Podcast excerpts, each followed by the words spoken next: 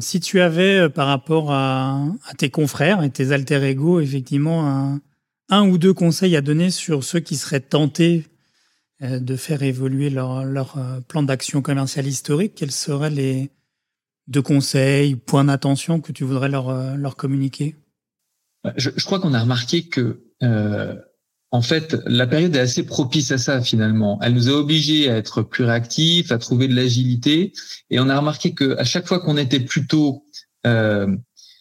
euh, à l'attaque, j'ai envie de dire euh, dynamique, volontaire, on marquait des points, et dès qu'on se repliait un peu plus sur nous-mêmes, qu'on était plus conservateur, c'était plus difficile. Donc, bah voilà, si j'ai un conseil, c'est de tout en étant prudent, en mesurant ce qu'on va faire, en ayant des choses très préparées, de pas hésiter à euh, se faire accompagner euh, pour revoir son pack, euh, changer un petit peu sa façon de faire des choses,